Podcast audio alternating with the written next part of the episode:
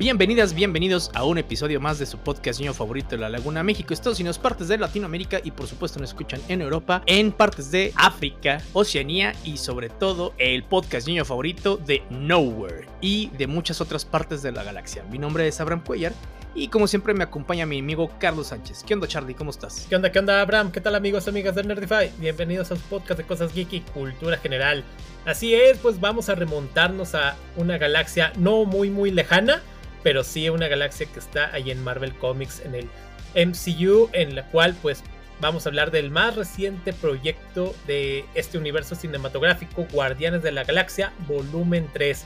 Este grupo de personajes desadaptados que tienen que unirse por causas diversas y finalmente pues forman un gran equipo. Películas tremendas.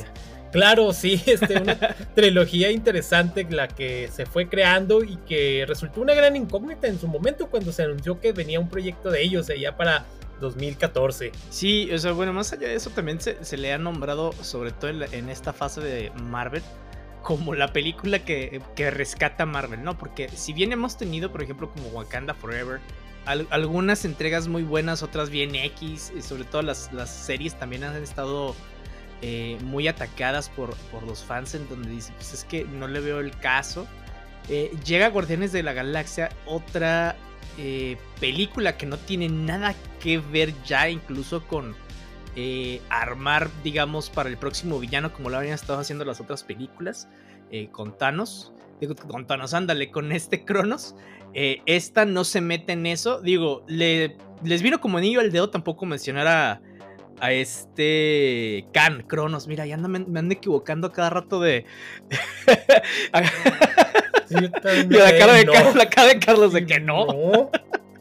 No, sí, o sea, a este Khan, entonces, eh, digo, les, te digo, les vino como anillo al dedo porque al final de cuentas, pues ahorita con lo que está pasando con este, con el actor, pues prefieren, exactamente, pues prefieren no, no decir nada, pero también eh, algo que había hecho James Gunn fue precisamente yo creo que hacer la película como para pues una despedida, ¿no? Sobre todo, independientemente de lo que vaya a hacer ahorita en DC, de lo que también digo, aunque no querramos, tenemos que hablar.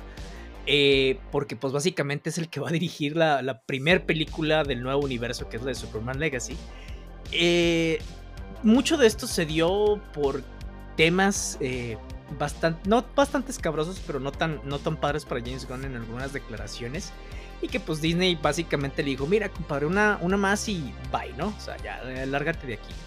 Pero lo que yo le decía a Carlos, de hecho, cuando salimos de ver la película de, del volumen 3, es que si bien las otras son de mucha comedia y a mí en lo particular no me agradan, y, ahorita platicamos precisamente de lo que hizo James Gunn con estos personajes, la tercera sí tiene un cambio. Tiene mucha comedia todavía para mi gusto, pero muchísimo menos de la que estábamos acostumbrados en Marvel. Sí, efectivamente, esta película, como bien dices, se sale de lo que se venía creando, no ahorita nos están metiendo con lo de Kang, inclusive meten a un nuevo villano como lo es el Alto Evolucionario, el High Evolutionary. Está interesante, ahorita nos meteremos de lleno en, la, en el volumen 3. Pero sí, efectivamente, ya para 2014, cuando va a salir la primera película, el primer volumen, pues el equipo era una incógnita para todos porque era realmente los Guardianes de la Galaxia eran unos personajes desconocidos, digamos que para el fandom genérico, ya para los que son muy adentrados también era así como que, ok, una película de los Guardianes vale la pena, ya ven, viendo que ya venía, ya teníamos a Hulk, había película del Capitán América, de Iron Man, o sea, personajes mucho más reconocidos. Así que también esa era una gran área de oportunidad de crecimiento, de explotarlos, porque es como, debido a que no eran tan conocidos, pues va que va, pues, tienes digamos que camino libre para crear una gran historia distinto y distinta a la que ya se venía haciendo. Y efectivamente, o sea, es un gran salto desde que se crearon los Guardianes de la Galaxia ya para 1969 en Marvel Super Heroes número 18 eh, creados por Arnold Drake y Jim Collan. Este, que de hecho, básicamente la alineación actual no tiene nada que ver con la original. De hecho, lo más, el personaje que más o menos parecido, que más se le acerca podría ser Yondu, del cual el otro sería Vince Astro, Martin Staga y el Capitán Charlie 27. Esos serían el grupo original, o sea, nada que ver con los actuales. Y tanto ni en cómics ni en la película. No, digo también, lo que saben hacer mucho, eh, sobre todo cuando son personajes, digamos, no tan conocidos, es que con los equipos puedes hacer mucho, ¿no? Por ejemplo, con, con Suicide Squad. Eh, pudieron hacer lo mismo, o sea, cambiar personajes clave que no eran los originales por otros nuevos, porque son equipos rotativos a final de cuentas. Eh, lo que hace James Gunn, y nos lo ha demostrado tanto en las primeras dos partes de, de Guardianes de la Galaxia, como en el Escuadrón Suicida, como en Peacemaker, es que es bueno agarrando personajes que no tienen tanto trasfondo, este, o personajes para muchos desconocidos y medio oscuros para incluso para muchas personas que están en el ambiente del cómic, y te los pone y los reinventa, eh, ¿cómo se llama? Eh, de cierta manera que toman el reflector, ¿no? Entonces, y la gente precisamente puede ver esta evolución de los personajes porque básicamente casi casi nada más agarraron el nombre, el ¿cómo se llama? la imagen y eso a veces y de ahí hacen un personaje nuevo, o sea, ni siquiera tiene que ver con el arquetipo del cómic y la gente puede seguirlo desde un principio sin sentirse tan perdida. Exactamente, como bien lo mencionas, el equipo ha, rotado mucho a lo largo de tantos años y básicamente ya la alineación más o menos actual, o por lo menos lo que viene siendo la base, se da hasta los años 2000. Estamos hablando ya con, Peter Quill, quien también había aparecido como para finales de los 70 como personaje tal cual. Y entre otros, Nebula que sale en los 80s, Gamora también, eh, entre los demás. Pero ya la aclaración tal cual, este, ya tenemos ya para los 2000. Inclusive también personajes que han formado en algún momento parte del equipo, pues tienes a Flash Thompson como el agente Venom, la misma Carol Danvers como la Capitana Marvel, el mismo Tony Stark, Iron Man, Kitty Pryde, Beta Ray Bill, la Mole, Nova, el Doctor Doom también hace un par de años, eh, Cosmo, también el Cosmic Ghost Rider, o sea, ha y entre muchos, muchos más que han formado en parte de este equipo. Pero gran oportunidad y otros que se han salido por X o Y razón. Pero así que tanta rotación es buena y se da se da para esto porque al ser al estar en una parte en cualquier parte de la galaxia pues se adapta a diversas situaciones y que cada quien tiene sus motivaciones ya sea unas más oscuras unas veramente heroicas pero ahí está gran equipo, grandes historias que se han adaptado y también que los Guardianes de la, Galaxia, por ejemplo, lo que es Rocket Raccoon, que también la gente, digamos, lo empezó a conocer mucho para este de juego de Marvel contra Capcom 3, que era como un personaje descargable, así mucha gente así como que, ah, y ese, ese mapache, ¿qué onda? O sea, ¿de dónde salió? Y y se volvió interesante. O sea, ya con este, igual Deadpool, que también sale en este juego, era así de esos que tenían mayor protagonismo. Así que pues los guardianes a lo largo también de las series animadas fueron tomando mayor relevancia y obviamente gracias a la película es donde ahora sí ya tienes a estos personajes los cuales pues yo creo que ahorita ya no puedes hablar del MCU sin los Guardianes de la Galaxia. Sí, te digo, eh, creo que sí le apostaron muchísimo, sobre todo Disney y Marvel en su momento, a sacar este tipo de películas con personajes que nadie conocía. Eh, con un tono y una historia, porque básicamente le dejaron a James Gunn eh, en, el, en su guion decir de, ¿sabes qué? Habían tratado la leyenda de las gemas del infinito, que básicamente eran la base de, toda una, eh, vaya, de la fase 1, de la fase 2 y parte de la fase 3 de Marvel, güey, o sea, claro. Le dejaron todo en una película por la que al principio, obvio, antes de verla, nadie daba un peso, güey, porque dicen, pues esos güeyes, qué pedo, o sea, o, qué viene a colación con esto. No es lo mismo que le hubieras puesto, digamos, una de los cuatro fantásticos en donde la gente reconoce quiénes son los cuatro fantásticos, pero de acá es de, güey, pues no, sepa la madre, ¿no? Eh, digo, se aventaron una muy buena apuesta, la ganaron, tan así que, o sea, la gente, sobre todo en esta última película, que después al rato hablamos con spoilers, les avisamos, por cierto, eh, que te digo, en estas dos, en estas dos primeras películas estaban, te digo, muy chistosas para mi gusto, muy ad hoc a lo que hace Marvel. No, no siempre a mí me gusta mucho chiste en, las películas o películas que se, se hagan de comedia. Eh, y en esta última, la diferencia fue que sí, hay comedia todavía, bastante sí, pero no como las demás, incluso se vuelve bastante seria en, en muchas partes, o sea, y hemos visto los memes de la gente que sea, eh, como si saliera llorando, etcétera, digo, sin entrar en spoilers, obviamente. Pero es que sí está emotiva la película, sí tiene, vaya, no es una película que sea así de que vamos a salvar a todo el universo, a toda la galaxia, o sea, no tiene repercusiones cañoncísimas. Eh, y es una historia más personal, güey, pero aún así eh, sigue siendo una muy buena historia. Sí, efectivamente, se vuelve una aventura de ellos muy personal, como bien lo mencionas, o sea, no tiene nada de que, oh, sí, vamos a salvar a la galaxia, vamos a enfrentar a Kang o a otro villano que sí se enfrentan a, en este caso al High Evolutionary, pero no está poniendo en riesgo el espacio-tiempo ni nada por el estilo como puede ser, no sé, Thanos o en su momento este Ronan el acusador. Así que, y la que me gusta de esta tercera película, bueno, de esta saga, es que ves a los personajes crecer. De Peter Quill, que era ese ladronzuelo que ahí anda y que quiere. Ah, oh, véanme, soy el legendario Star-Lord, que realmente nadie lo conoce. Tienes al mismo Rocket, a lo que es a Groot, quienes también forman un equipo, pero están muy aparte. Y eso es algo que también la gente, ahorita que mencionan los memes, era así de que tipo, hay una película de un mapache y un, y un árbol que habla, o que medio habla, este, ¿qué te puede ofrecer? Y ándale, se vuelven personajes entrañables, inclusive los el Baby Groot en la 2 se volvió favoritísimo, o sea, tremendo.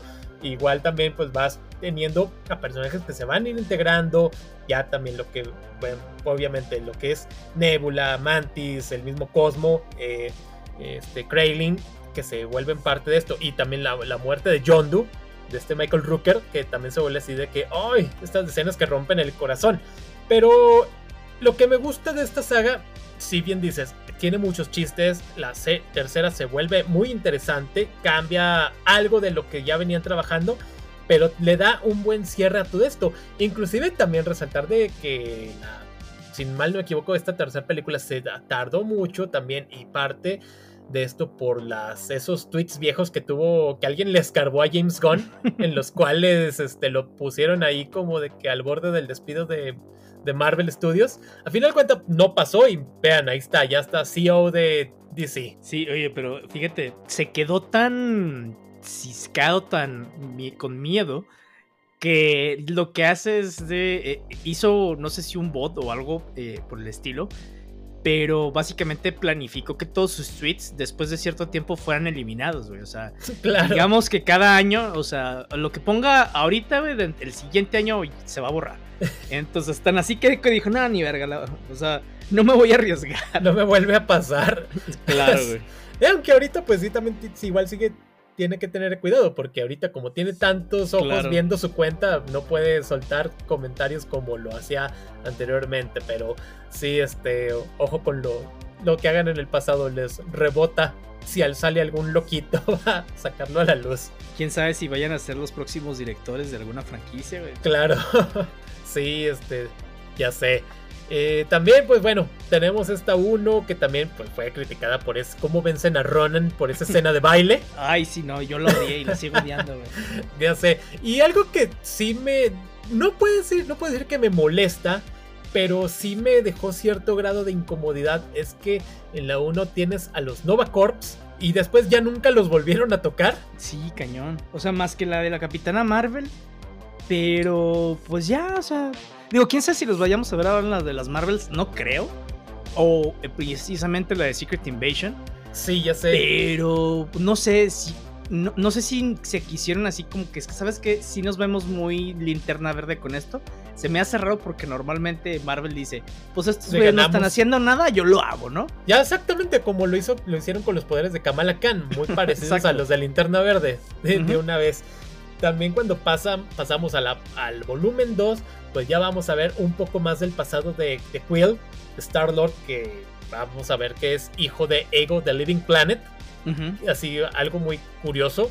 Pero ahí también ahí lo tenemos en los cómics. Y, de hecho, Ego de Living Planet tiene una canción. Ahí la, la tienen en el episodio que hicimos acerca de canciones geek que me sorprendió realmente que hubiera una canción de él. Oye, pero a mí lo que me da risa es que precisamente eh, cuando están las entrevistas promocionales o incluso los tweets de James Gunn dicen, no, es que todo Guardianes de la Galaxia, el volumen 1, 2 y 3, es la es, se ha tratado sobre Rocket, sobre la historia de Rocket. Cuando te pone, o sea, ya después de que ves, la tercera sí se trata mucho de Rocket, por supuesto. Pero la primera y la segunda, claro que no, se tratan de Peter Quill y no está mal. Y yo le decía a Carlos, o sea, güey, no es necesario mentir por convivir. Está bien, o sea, la gente sabía que te ibas a ir. A final de cuentas, no pasa nada si se, si se pasa la antorcha. Está bien, güey, es, es parte de lo que están haciendo estas películas. Pero no me vengas a decir, no, güey, es que siempre fue, fue de Rocket, es que no se están dando cuenta. Ah, no, ah, no es cierto. sí, claro, que, no, güey. O sea, bien lo mencionas, o sea, es el paso de antorcha del, también del equipo, porque ya muchos ya se van del MCU, pero o sea, no es cierto. O era la historia de Quill que le cede el liderazgo a Rocket, a Rocket Raccoon ahora.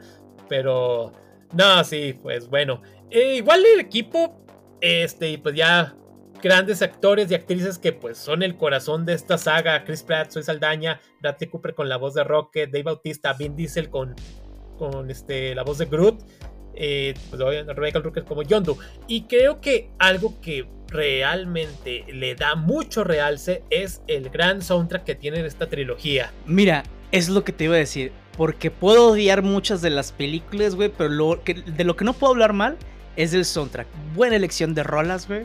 Este, me gusta mucho la de Since You've Been Gone de, de Rainbow que utilizan aquí. Eh, me han gustado muchísimas de las demás, güey. O sea, eso sí, las playlists muy bien armadas. Eh, no puedo decir que este James Gunn tenga un mal gusto de música porque pues no. Digo, también, eh, la diferencia es que eh, tanto a Carlos y a mí nos gusta mucho el rock y el rock clásico, entonces pues, está, es complicado que no nos vayan a gustar. Claro.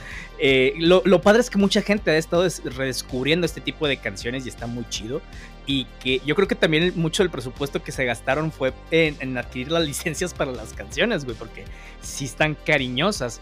Eh, y, las otras cosas que, por ejemplo, también eh, lo que hacen precisamente estos es que se, eh, lo que hace James Gunn es tratar de meterlas en algunas situaciones. No en todas, a mi gusto, le quedan, pero pues bueno, por lo menos están. Exacto, o sea, ya tenemos, tenemos que utilizarla en algún momento. Exacto, sí. Así que pues bueno, vamos a que nos dé, que nos dé dividendos.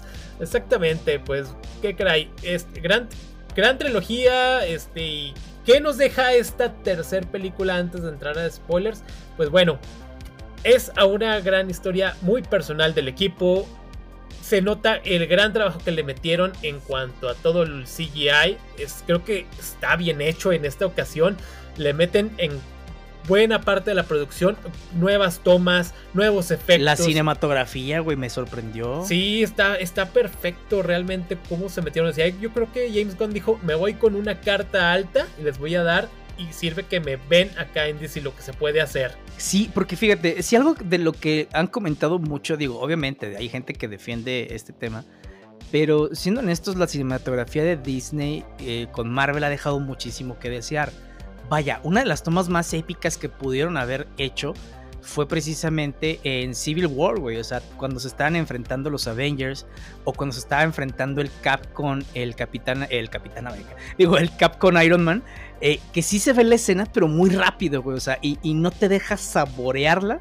Y siento que esa parte de la cinematografía se perdió durante muchísimo tiempo. Eh, las que la han tratado de retomar, que por ejemplo la de Eternals, pero pues bueno, obviamente a la gente no le gustó ese proyecto.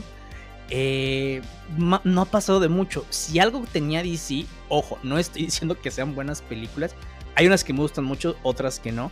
Pero si algo tenía es que por lo menos trataban de hacer algo cinematográfico, que, las escenas se vieran muy chingonas. Y la diferencia es que esta película se ve que está igual no tomándole una carta a DC, pero sí eh, tratando de, ser un cierto tipo de tomas más épicas, güey. Eh, y si esto lo, traslada James Gunn precisamente ahora que va a ser Superman Legacy, creo que le va a ir muy bien. Claro, sí, exacto. Y también algo que ha dicho de Superman Legacy es que no va a ser una comedia, o sea, le va a dar su seriedad a la película cual debe ser. Y lo cual dices, no, pues qué bueno, o sea, así es como debe ser. Exacto. Y él ha dicho, va a ser un Superman este, amable o amigable con todo, o sea, como es el espíritu de Superman. Pero eso no quiere decir que vaya a ser una comedia como lo ha, se ha prestado acá en los Guardianes de la Galaxia, que es mucha gente así como de que, uy, ya vamos a hacer este, chistes de penes y etcétera. Error, amigos. Sí, o las de Thor, güey. La verdad es que no me gustó lo que le hicieron a Thor a partir de la de Ragnarok. Digo, no es que haya estado muy bueno antes, güey. Pero se podía trabajar y, de repente, no, güey, ya vuélvele un chiste. Y dices, Sí, como que no. Pero bueno, vamos a ver qué, qué nos deja acá en Superman Legacy. Exactamente, y el equipo de los Guardianes de la Galaxia, ya también aparte de sus respectivas películas, pues ya los habíamos visto también en Infinity War, Endgame, en Thor Love and Thunder, el especial navideño que salió, salió el año pasado. Eh, vamos también viendo partes de del pasado de los algunos personajes, sus motivaciones, que por qué están ahí realmente. Pero Acá en esta tercera, obviamente, como bien ya lo mencionamos, vamos a ver a mucho a Rocket y cómo es que se convirtió en este animalito antropomórfico que se ganó el corazón de todo el mundo. Así es, pues vamos a pasar a spoilers. Eh, uno de los que yo tengo es... Eh, le decía a Carlos desde que, güey, no mames, siento que esto es básicamente una parte choteadísima, o sea, copiada de un cómic de Grant Morrison que se llama Witry, que es precisamente sobre animales eh, extraterrestres, güey. Y le decía, mmm, esto me suena muy familiar. Claro, sí, saliendo de la sala me lo comentaste yo también. Ah, ok, sí, cierto. Pero, o sea, también se, toman las bases, pero acá James Gunn dice, vamos a utilizarlo, ¿por qué no? No, y fíjate, eh, la verdad es que esas partes emocionales de Rocket con sus compañeros de Zelda, güey, están buenísimas, güey. O sea, te, te hace durante toda la película Digo, y también, digo, eh, a quien no le gustan los animales y sobre todo cuando les das ese tipo de facciones un poquito tiernas. Este, y, la amistad y el, tema de que son un poco, ¿cómo te diré? No, no tontos, güey, pero crédulos en que todo va a estar bien. Eh, pues sí, te, hace empatizar con ellos, güey. Y obviamente empiezas a sentir lo que ellos y, y cuando los matan, güey, es de que, ay, joder. Te rompe el corazón, sí, pobrecita. Laila, Laila que es su interés amoroso en los cómics, su amigo Flor y este dientón, que es así una morsa. O personajes que se vuelven, ay, se gana el corazón en sus pocas escenas que salen, pero sí. Y ves el dolor de Rocket, todo lo que pasó, el malvado High Evolutionary, todo lo que quiere ser. Un villano que creo que estuvo a la altura y que tal vez pudo haber dado un poquito más. Algo que es una teoría loca que estaba leyendo ahí, ya sabes, de esos fandoms, es de que en caso que, obvio, que este Jonathan Mayors salga, eh, Shukui Ibuji podría ser el nuevo este, Kang, pues sí, diciendo de que es otra versión de Kang. O sea, metiéndolo pues con calzador. Sí, mira, el cuate tiene buen rango, ¿eh? O sea, acá, digo, yo no conozco, no conozco mucho del, alto evolucionario. Lo único que no me gustó es ciertas partecitas en donde parece que sus, sus son. Sí, o sea, en donde sus servicios son mejor que él. Pero hasta ahí, güey. Todo lo demás, o sea, eh, el cuate exuda su personalidad. Entonces dices, güey, buen, buen antagonista. O sea, te hace odiarlo. Este, pero al grado de no de, ay, pinche vato fantoche, ¿no? O sea eh, me cae gordo porque sí, me cae mal, sino que lo empiezas a odiar porque dices, maldito seas, ¿cómo le haces eso a la gente?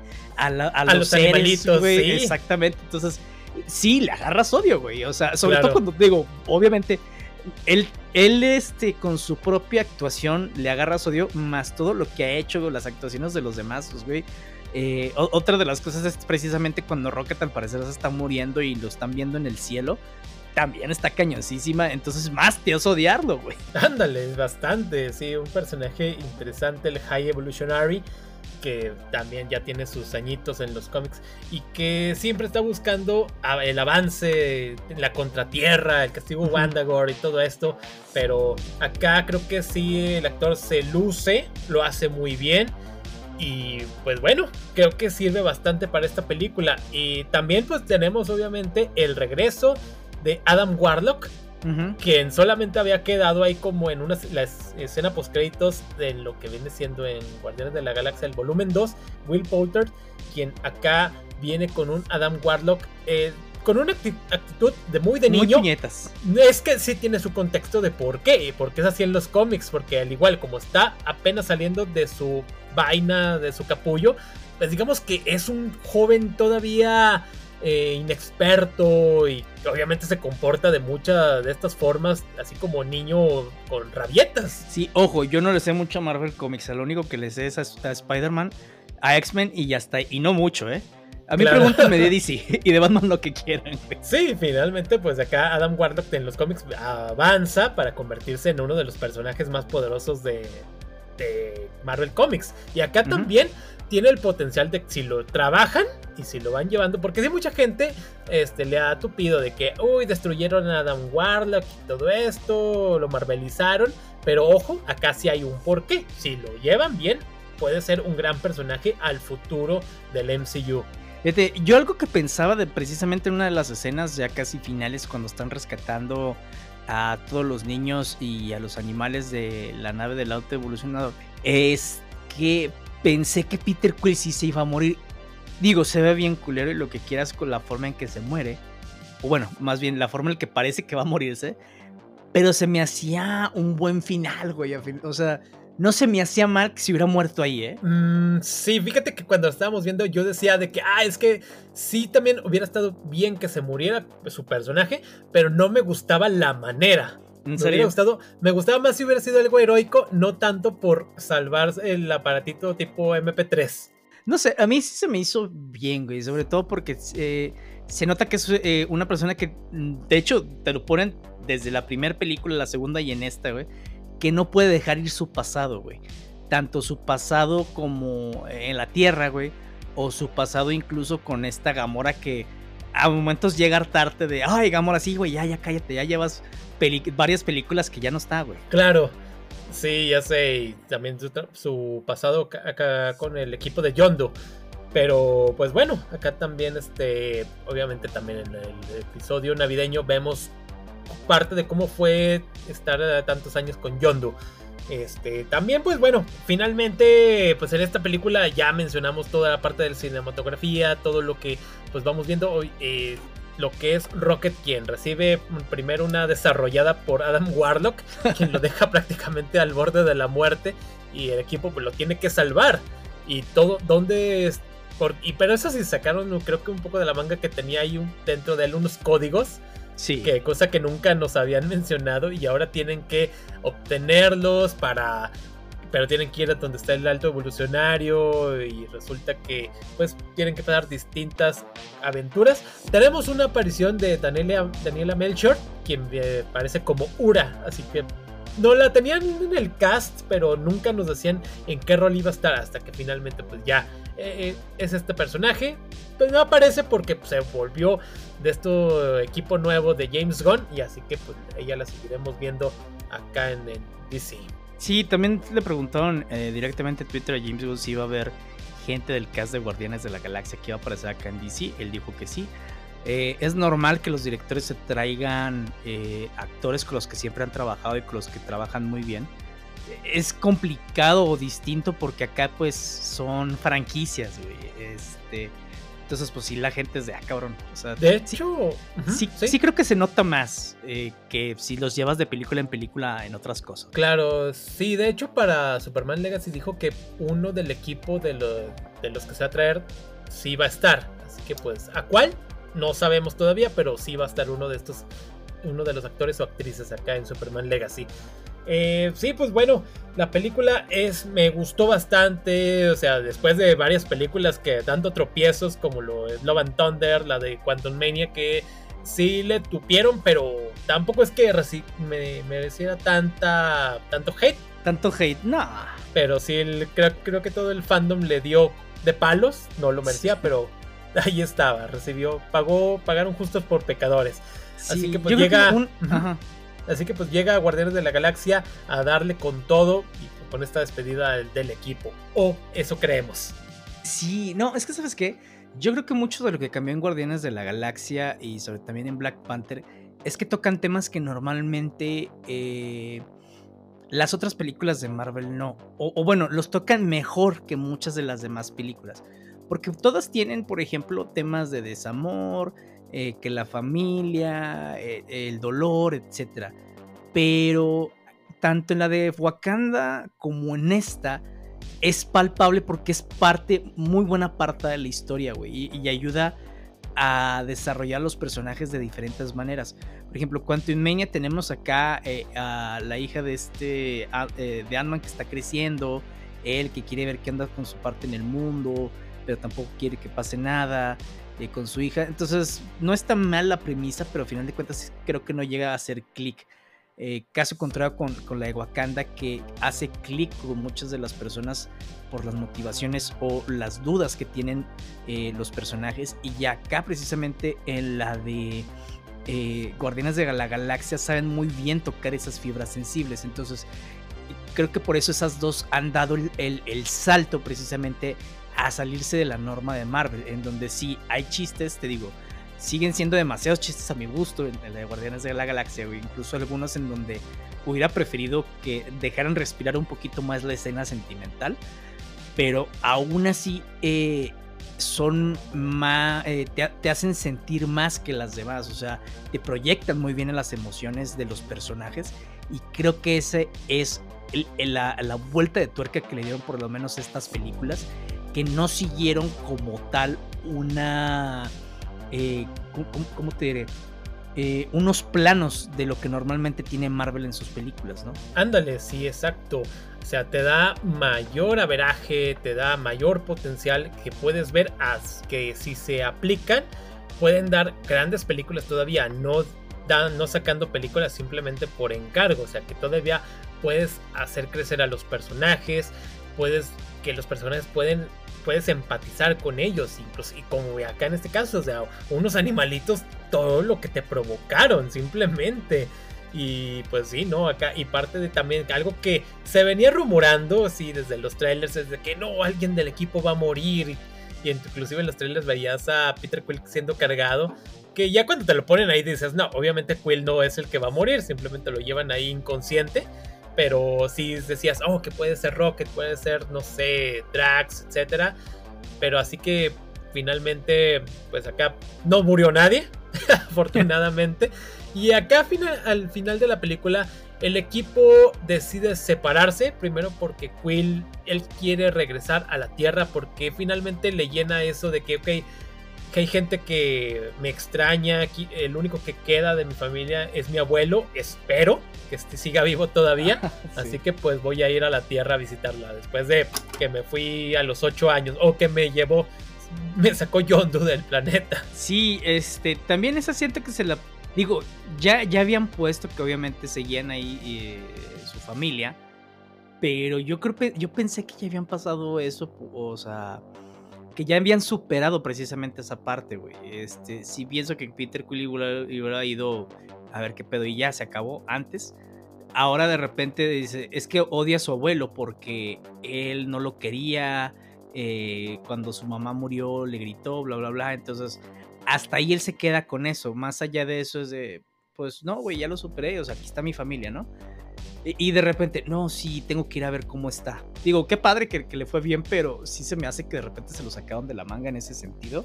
Porque ya jamás lo habían tocado, güey. O sea, más allá de la primera película, hasta casi el último lo están tocando. Entonces, eh, siento que podrían haber hecho cosas mejores.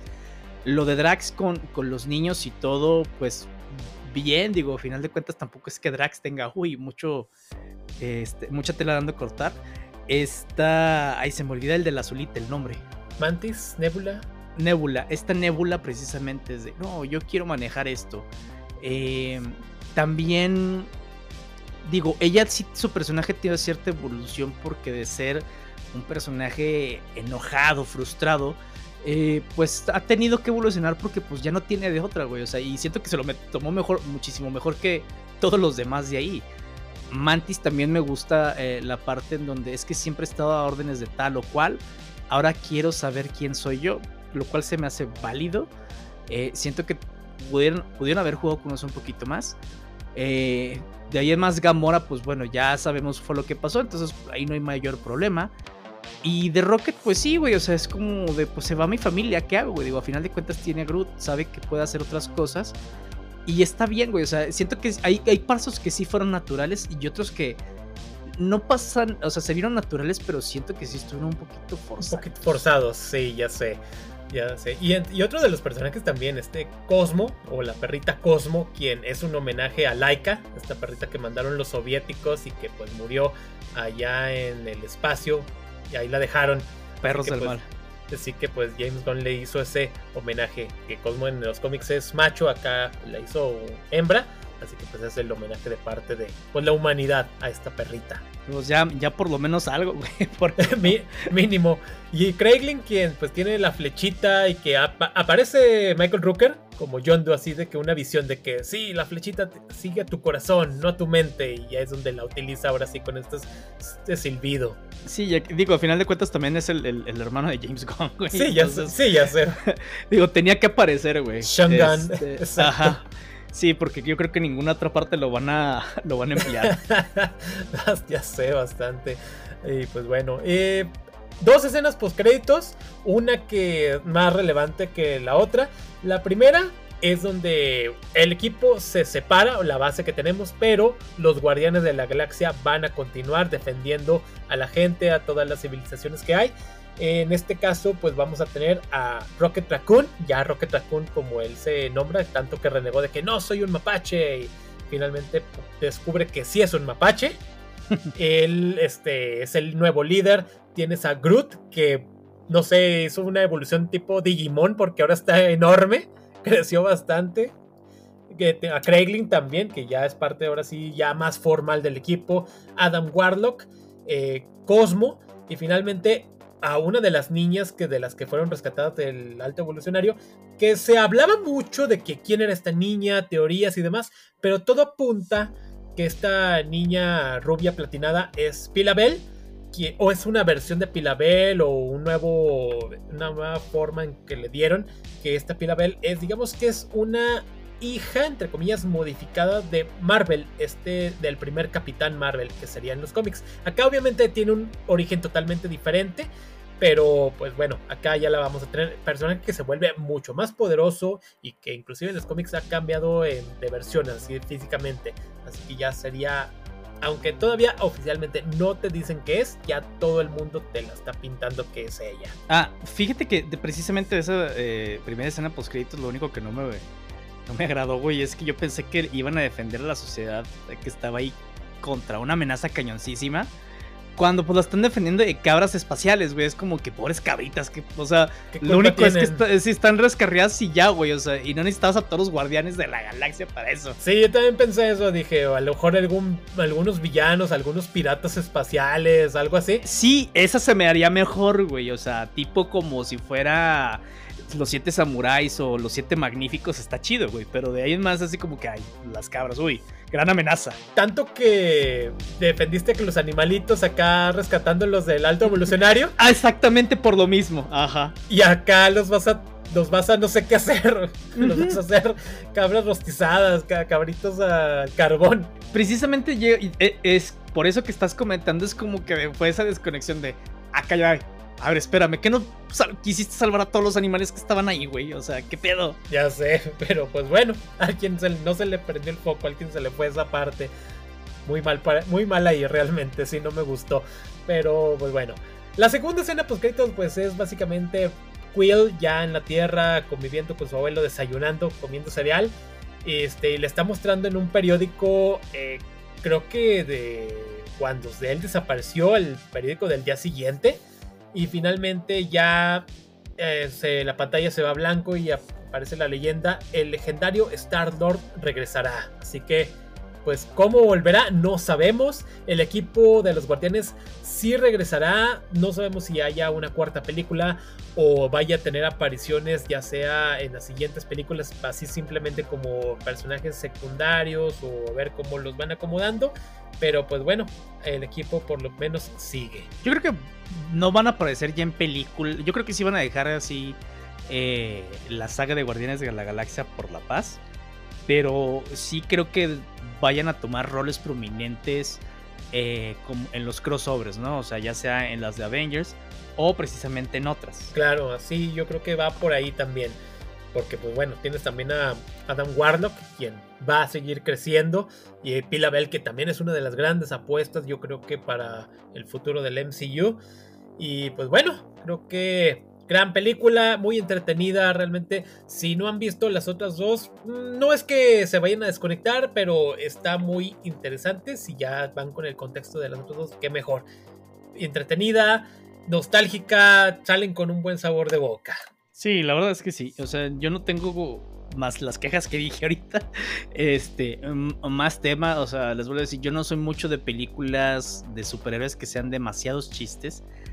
Eh, y las de Guardianes de la, Galaxia, de la Galaxia eran unas de las que no me gustaban por lo mismo. Pero esta, y de hecho iba así muy, muy reticente de, ay, tengo que verla. Pero no, salí satisfecho, la verdad, o sea, porque vi otra película que no me esperaba. Entonces, Exacto. Por, por lo mismo y por el, el maravilloso soundtrack, genial. Dios bendiga los grandiosos soundtracks. sí, oigan, y, pues en las noticias, eh, temas también que habíamos tocado la semana pasada con la huelga de escritores de Estados Unidos, es que hay varios proyectos que no solamente, eh, todavía no han sido cancelados, pero hay unas que se tuvieron que parar y otros que ni siquiera han podido empezar por lo mismo. Sí, ya sé, bastante. Y es que esta huelga viene, trae a eco esta que se dio ya prácticamente en 2006 y que ya habíamos comentado cómo había afectado una de las grandes series en su, momento, la de Héroes, que tuvo una gran primera temporada, la segunda chafeó y que la hicieron más corta por lo mismo y de ahí en más creo que la serie se empezó a ir al traste acá hay mucha gente que tiene esos temores de series que vayan a tener que ser canceladas o vayan a tener un gran atraso. Inclusive, bueno, entre las afectadas principales pues, tenemos la de Stranger Things, la siguiente temporada. Sí, cañón. Sí, Cobra este, Kai. Cobra Kai, exacto. Pero el eh, problema con la de Stranger Things es que los niños, bueno, ya ni niñas, güey adolescentes van a seguir creciendo, güey. O sea, si de por sí en la última dices, no mames, esos güeyes no tienen menos de 15. No, inclusive ya Millie Bobby Brown ya se comprometió. sí, o sea, exactamente. Entonces ya ni los vas a creer. pues ya mejor digan que pasaron 5 años, güey, porque está cañón, o sea. Sí, y eso no sé cómo vayan ahí a hacer el el acomodo, porque sí, ya, ya definitivamente adolescentes ya no se van a ver. No, ya sé, desde que no, nos tuvimos que graduar eh, con todo y el infierno que está saliendo de aquí de Hawkins. Tremendo. También una de las que sí sonaron que tienen atraso va a ser Daredevil Born Again.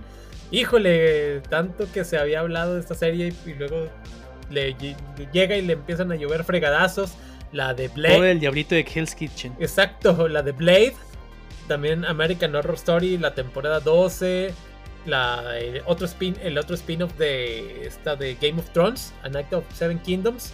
Entre Ay, que esa me dio un chorro de risa, güey. Digo, sí. Eh, porque la gente dice, eh, porque George R. R. Martin, que es precisamente el escritor, eh, la va a escribir solamente él. Y la, el, él precisamente es también parte de este sindicato eh, de escritores eh, de guiones de películas y series. Entonces él está en huelga con eso. Y la gente dijo, bueno, ojalá ya sí ya puedas terminar el libro, güey. y dices, pues bueno, ¿ya qué te puedo decir si es cierto? Es cierto, ya sé. También la serie de Yellow Jackets también quedó ahí en el aire. Y pues bueno, vamos a ver, estos serían como que de los nombres de proyectos que están... ah, está buenísima esa. Eh, también otra de las que eh, probablemente sí se va a afectar es la de Superman y Lois. Ah, sí, de hecho sí, creo que no ya no va a haber cuarta temporada. Por ahí, eh, de lo último que alcancé a ver antes de entrar a grabar, creo que sí es de las que es esta tercera y fin. ¿Cuál, De cuál, lo cual ya también ya habíamos hablado que también tiene cierta lógica. Pero, pero ahora sí que ya sería el cierre definitivamente de este gran personaje que se ha ido Tyler Hoechlin. Lo, hizo, lo ha hecho excelente, una gran esencia del personaje. De repente sí, muy, muy drama, el estilo de series de adolescentes. sí. Lo que también no me gustó mucho de, de, la de Superman y Lois es que de repente, digo, entiendo que hay mucho cast y es normal, pero de repente Superman como que no un paso atrás, sino como cuatro o cinco, güey, porque apenas si lo ves. Y muchas de las cosas que podría resolver él como Superman y, que se diera a conocer su... Eh, precisamente este tipo de eh, personalidad que tiene, la suplantan su esposa y sus hijos, güey, dices. Claro. pues no, güey, porque pues si no, ¿para qué está Superman también? O sea, ándale. Sí, sí hay cositas así. Por ejemplo, Lois, digo, sin entrar mucho en spoilers, eh, evita que una se suicide. Básicamente diciendo líneas de Superman de los cómics, güey. Y dices, ay, cabrón, o sea, eh, es de las pocas veces que vamos a ver a Superman así. Me hubiera gustado verlo que él hiciera y no, no los otros personajes de ahí, pero bueno. O sea, eso sí, una Lois muy bien construida, güey. Buenísima.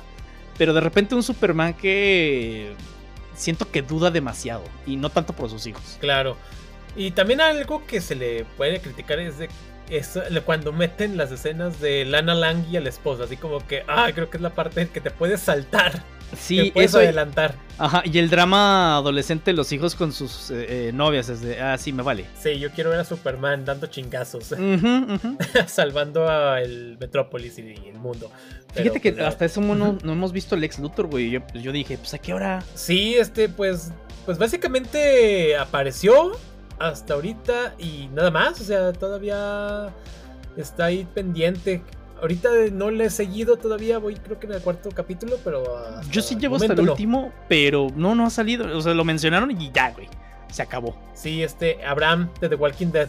Exactamente, sí, güey. Este, pero sí, o sea, muchas de, estas se, se están viendo afectadas, güey. Este, híjole, a ver, no sé, la de Andor se supone, creo yo que ya estaba escrita, ¿no? Ya estaban hasta grabando, y eso sí. Sí, entonces. Eso sí, ya, ya habían salido fotos de que ya estaban en grabaciones. Ay, menos mal, ojalá sí, sí la terminen, güey, porque esa es de las poquitas de Star Wars y la de Mandalorian que, me encantaron. Claro. Así que pues bueno, veremos qué más proyectos van saliendo y ojalá que esta huelga llegue a buen, buen, buen puerto, porque sí, no queremos ver cómo se destruyen proyectos que queremos. Y pasando a otras cosas, Crypto, el super perro. Ah, cómo hizo ruido hace unos días. Sí, oye, eh, precisamente le preguntaron a, James Gunn algo así. Dijo, sí, Crypto va a estar en, la de Superman Legacy. Y hasta ahí bien, güey. Pero de repente he visto un montón de tweets de que es que cripto no tiene sentido. Eh, eh, me da un chingo de risa porque es que no tiene sentido. O sea, está bien, los kryptonianos son una raza que parece como los humanos, pero ya un perro está de más y me suspende mi. ¿Cómo, cómo se, no me acuerdo cómo se llama en español, pero es así mi mi disbelief, ¿no? O sea, de e, el arte de, de, separar la realidad con la ficción, no puedo. Dice la gente, o sea, güey, desde que Superman tiene poderes, güey, desde ahí, no mames. O sea, ¿qué tiene que... Hay un perro extraterrestre? Es que es demasiado. Es demasiado, yo, güey, no tiene nada de malo. Además, tampoco es como que Crypto sea el super personaje, güey. Claro, ya sé, este... No, sí se volvieron loquitos algunos fans, ya sabemos cuáles en los cuales este sí este pues no, no les llenas con nada. Pero sí, está, si mal no me equivoco, en una entrevista con, de James Gunn que estaba con Chris Pratt, estaban tonteando y de repente se les salió lo de cripto y así ya el entrevistador, así que, ah, supongo que ya tienes la exclusiva. Es donde a raíz de ahí ya sale todo este desenmañaradero de cosas y que como el super perro causó desorden. Sí, te digo, no se me hace mal, güey. O sea, sobre todo también va a estar también Supergirl. Quién sabe si llegamos a ver a Conner Kent. Lo dudo todavía. De hecho, o sea, puede ser una muy buena parte de la construcción de Superman después, güey, que, que salga Conner Kent. Me encantaría mucho, pero pues eh, que hubieran explotado poco a poco la ¿cómo te diré? Eh, la dinámica entre Jonathan Kent y Damian Wayne. Claro. Pero pues acá al parecer nada más es Damian Wayne, no Jonathan Kent. Entonces, pues sí. Eh, bueno, quién sabe, ¿verdad? No, creo, no creo que, vaya, que vayamos a ver un Jonathan Kent. Pero me hubiera gustado esa dinámica porque los cómics es hermosísima esa dinámica. Me super cagó cuando a Jonathan Kent lo hicieron más grande por razones muy estúpidas. ya sé. Eh, o sea, porque también eh, había otro kryptoniano que era hijo de este Sod y de. No me acuerdo cómo es el nombre de la otra, porque le cambian el nombre en, los cómics. Eh, donde Superman lo adoptó durante un tiempo y también de repente se hizo grande porque entró en no sé qué dimensión extraña. y acá lo mismo y dice, güey, no es necesario. No es necesario quería verlo crecer. Eso es la que yo quería ver, güey. Verlos crecer a ambos juntos, güey. Eh, y estaba muy chida esa relación, güey. Y ahora se vuelve. Ya no la creo porque a final de cuentas se supone que uno tiene casi 20 y el otro tiene 13, 14, güey. Entonces, está. No, güey. No. Sí, no.